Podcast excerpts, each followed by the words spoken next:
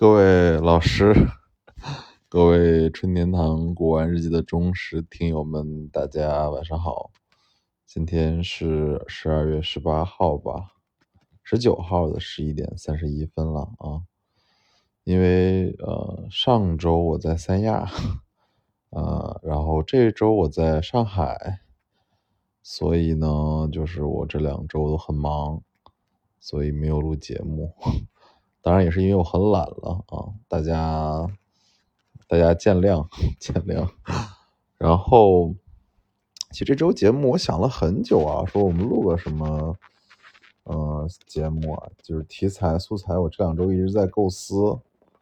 然后也选了有大概三四个构思的选题，嗯，但是我还是想聊一下，嗯，我们可能古玩行比较深的一些水吧，嗯，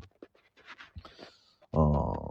可能今天这个节目我觉得有点尖锐啊，然后也可能会得罪人，但是我就是聊一聊呗，聊一聊而已啊。然后在这个节目录期之前，我先感谢很多听友对我的这个支持，他们在闲鱼上来找我，然后加我的微信来找我沟通哈。其实我自己对于所有的听友都一视同仁，对，不管他们是贵是是是不贵啊，或者说是是男是女，是老玩家还是新玩家，其实我心态一直，我自己的心态一直是问心无愧就好啊，因为我们在世界上。也就六十多年吧，然后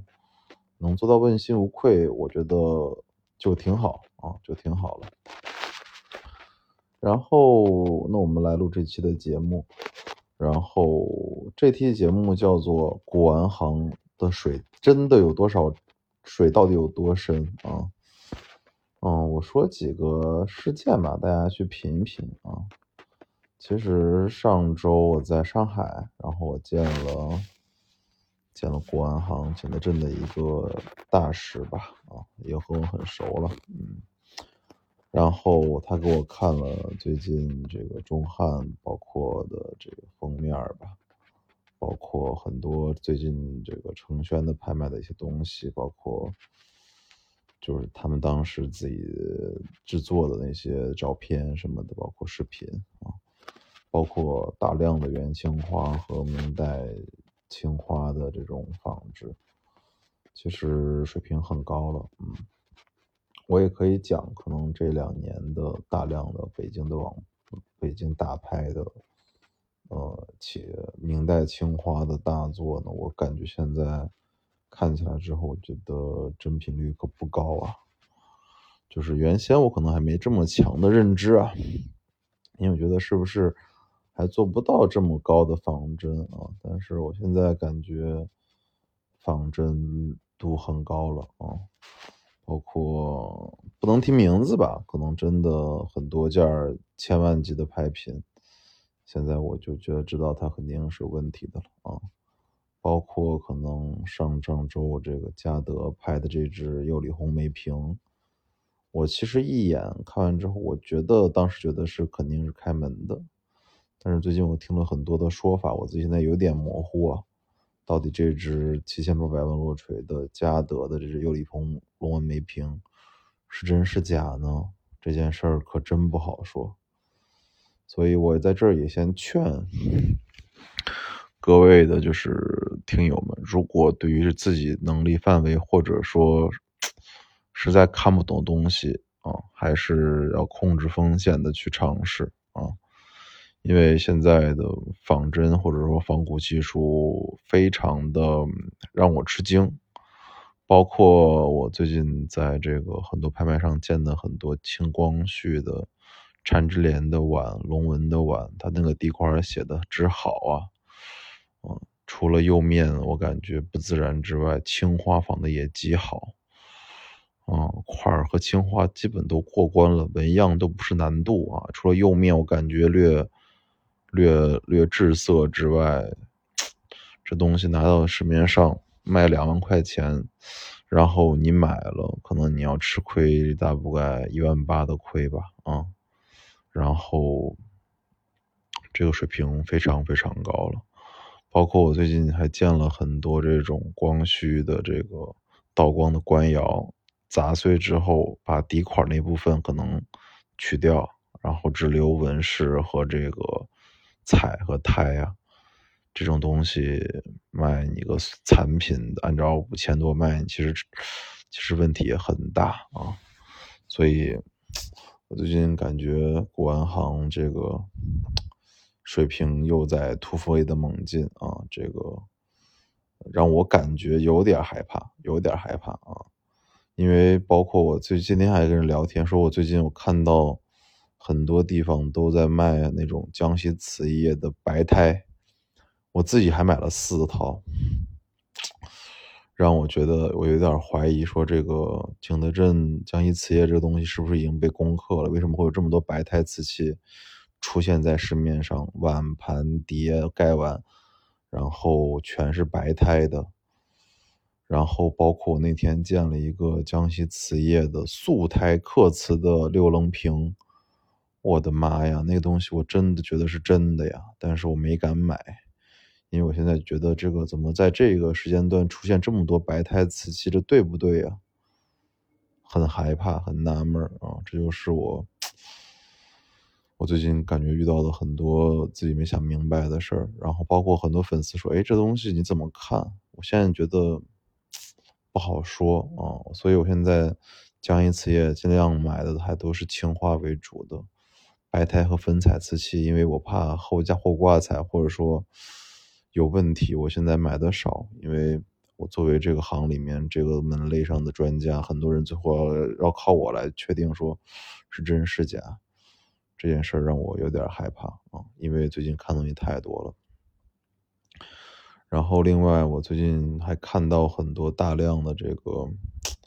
接底的好的作品，因为其实我一直知道茂盛和嘟嘟在做，嗯，但是但是做到这个级别下的大量的这种单色釉的瓶子啊。就是可能原来是残口的，或者说原来是碎的，然后它通过复烧还原，烧出完美的这种老胎接底或老胎新做的这种官窑瓷器，啊，真的是非常的精致吧？可以说，就是就是现在让我觉得这个中国传统的官窑市场其实水分很大。所以我自己可能最近买东西越来越偏向于说买一些残破的，嗯，看得准的老化自然开门的东西。这个不是说我说眼力不到，说我自己就不敢买这种纯美的，而是我因为我太知道水平了啊。因为其实可能大部分的专家，你说你接底见过几个呢？见过十六万块钱做的假的枪。乾隆官窑瓶子吗？十六万八千块钱做的，卖八十多万，你见过吗？嗯，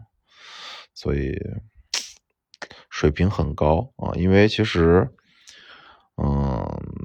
在我现在接触的人里面，其实我听到的很多声音都还是说，啊，行里的这些事儿啊，尽量还是保密。对，其实我自己是有时候怕说。特别尖锐的事情，因为普通的收藏群体可能没法理解，或者觉得我在虚张声势啊，但并不是，因为我自己自己见过太多了吧，就是很多东西技术手段的突破，包括现在各种科技技术、资讯的发达，导致现在说实话说仿古要的东西，嗯。我可以讲没有技术门槛，没有技术门槛，可能可能存在那么几个人说你看不明白，但是看看看透了这东西是，但是大部分的人其实都看都会认为它是真的啊。包括我最近看的一些嘉庆龙纹的苏三彩的盘子啊，我觉得真的 那一批仿的也非常好啊。单价卖两万，其实那真的要卖差不多九万多。那个苏三彩，包括最近看的青花矾红的雍正的墨彩的东西，做的都非常好啊啊！这东西放拍卖上都是卖几十万、十几万的，但是它可能线下交易只是两万多卖一个。所以这一行啊，我就是说到今天嘛，我就希望所有的听众吧，就是我觉得我们也管不了那么多人了，买这种高级的、超级高级或者说大价值的古玩精品的时候，还是现在我只能说买点儿真的全部人看得懂的东西吧，就是因为。我现在都不敢说我自己，因为那天我看那个他们做的缠枝莲的盘子，包括缠枝莲的碗，那块写的真好，那青花真好，就是胎我觉得不行。但是说实话说，如果哪天胎也被做的那么莹润那么好，然后底部的黄化做的也那么自然，我不一定我自己能看得出来啊，这一行可难，嗯。所以我最近也还不断劝自己说。还是要多学习，因为我觉得，嗯，我这次要是不不见这么多其他上海见这么多新的人，然后我觉得自己都都还在盲目的自信吧。现在我都觉得现在自己都有点怀疑自己了，但这也是一个一个阶段吧，就是怀疑自信、自信怀疑的阶段，好吧。今天给大家就讲讲说古玩的水到底有多深。